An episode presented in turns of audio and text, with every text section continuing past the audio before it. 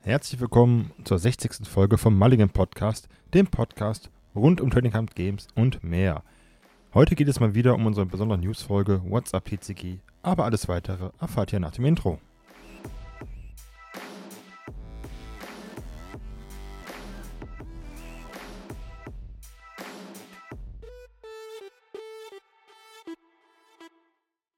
Moin und willkommen zurück beim Mulligan Podcast. Ich bin's wieder, euer Daniel und schön, dass ihr reinhört. Heute mal wieder eine WhatsApp-TCG-Folge, ähm, die ich vor dem Urlaub aufgenommen habe, aber dazu gleich noch ein bisschen mehr. Denn ihr kennt das vielleicht schon aus der Vergangenheit. Hier werden nicht nur irgendwelche normalen News gedroppt wie Produkt XY kommt oder das Set kommt etc. pp. Sondern wir sprechen mal über ein paar Themen, die so ein bisschen untergehen, die nicht so ganz ähm, immer Gehör finden. Und ähm, ja, ganz kurz und knapp, Smalltalk gibt es nicht viel, denn ähm, ich nehme die Folge nochmal äh, in meinem Urlaub auf, damit der Jens die äh, noch hochladen kann, denn eigentlich ist diese Folge schon am 22.06. im Kasten gewesen. Aber am 30.06. hat sich eine Kleinigkeit bei den News getan und ähm, so hätte diese Folge keinen Sinn gemacht, deswegen habe ich das Ganze jetzt nochmal neu eingespielt und ich hoffe, das ist für euch okay und ähm, ja, Smalltalk, was soll ich euch sagen? Vom Urlaub war ein bisschen stressig, ähm, hat alles gepasst. Unsere Instagram-Follower äh, wissen, dass ich Geburtstag hatte und ja, ansonsten ein Jahr älter und ist nicht viel passiert. Von daher gehen wir direkt mal ins äh, Thema rein und wir starten mit dem ersten Thema Disney's Locana. Denn für alle, die es noch nicht gehört haben, ähm, Disney bringt ein neues Training Card Game auf den Markt, nennt sich Locana und wird vom Ravensburger Verlag hier aus Deutschland äh, veröffentlicht. Und ähm, ja, die Guten wurden jetzt verklagt.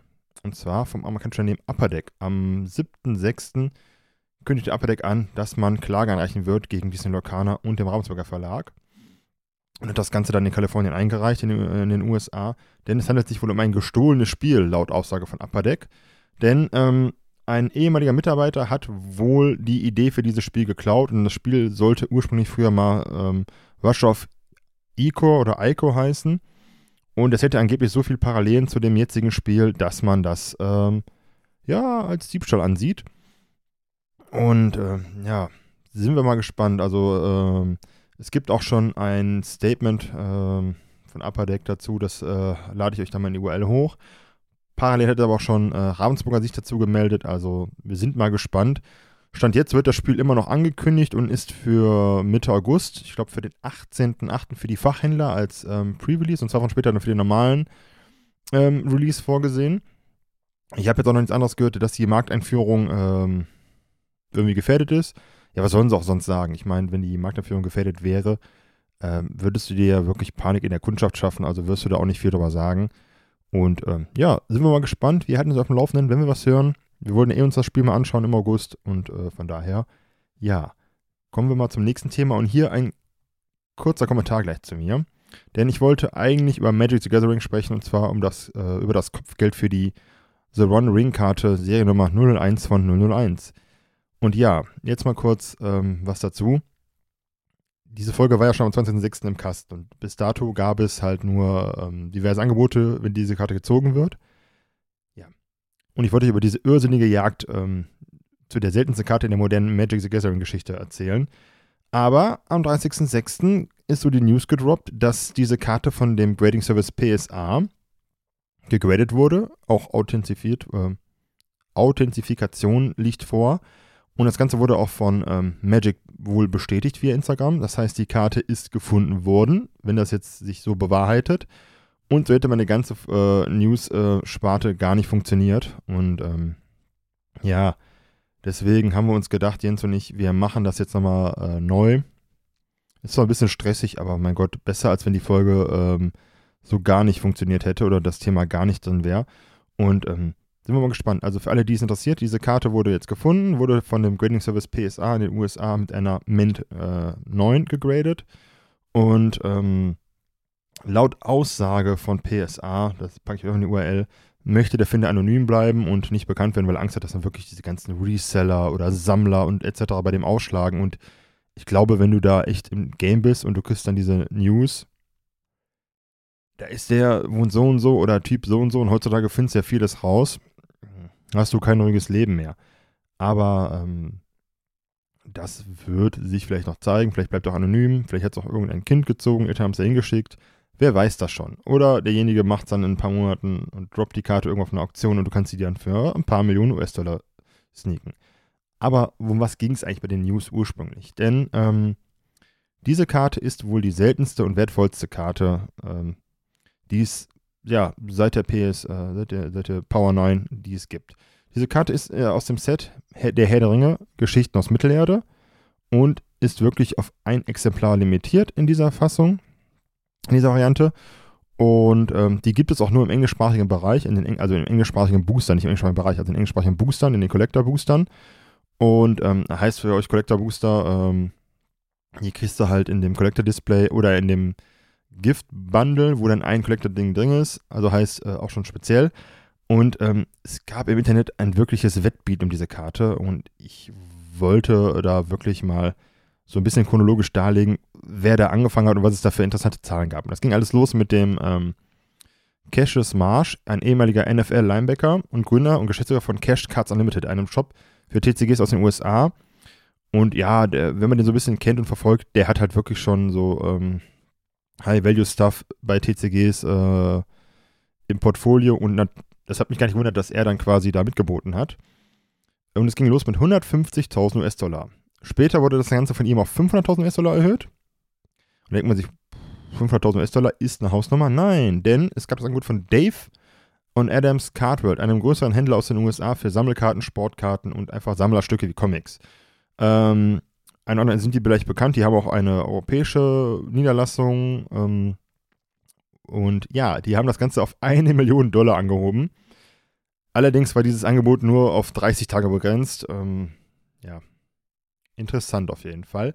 Aber man kann ja alles toppen. Und dann gab es ein Angebot aus Spanien von Gremio de Dragones, einem Kartenladen aus Valencia. Der hat das Kopfgeld mal eben äh, verdoppelt von Dave von Adams und 2 Millionen US-Dollar angeboten plus Reise, Unterbringungskosten etc. vor Ort. Äh, alle Links und Infos, die ich dazu habe, zu diesen ganzen Wettbieten, packe ich euch auch in die URL, damit ihr mal nachlesen könnt. Ist zwar einiges englischsprachiges, also heißt, ähm, zur Not, wenn ihr es nicht könnt, einfach übersetzen. Und ähm, dann gab es auch noch News, die konnte ich aber nicht ganz bestätigen, dass der Beckett Grading Service, also BGS, auch wohl ähm, zweieinhalb Millionen US-Dollar angeboten hatte, auch ein spezielles Case und etc., Kosten, Unterbringung und so weiter, Transport zu denen.